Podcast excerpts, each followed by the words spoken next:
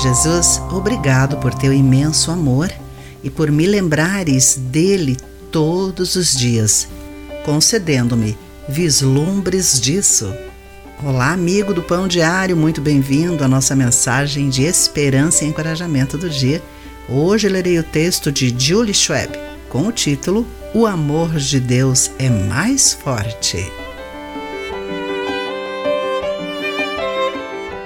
Em 2020, Alissa Mendonça recebeu um e-mail de seu pai com instruções sobre o que fazer pela sua mãe nas bodas de prata dos seus pais.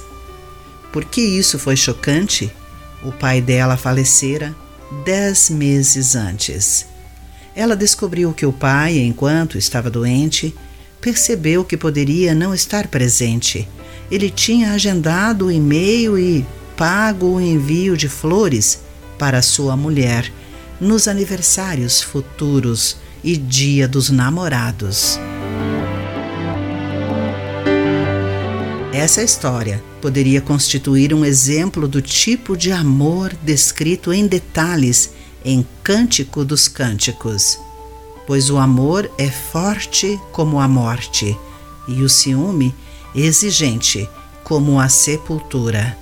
Comparar túmulos e morte ao amor parece estranho, mas ambos são fortes porque não desistem dos seus cativos.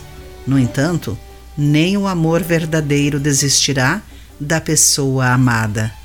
O capítulo 8 atinge o seu auge nos versículos 6 e 7, descrevendo o amor conjugal como algo tão forte que até mesmo as muitas águas não o podem apagar.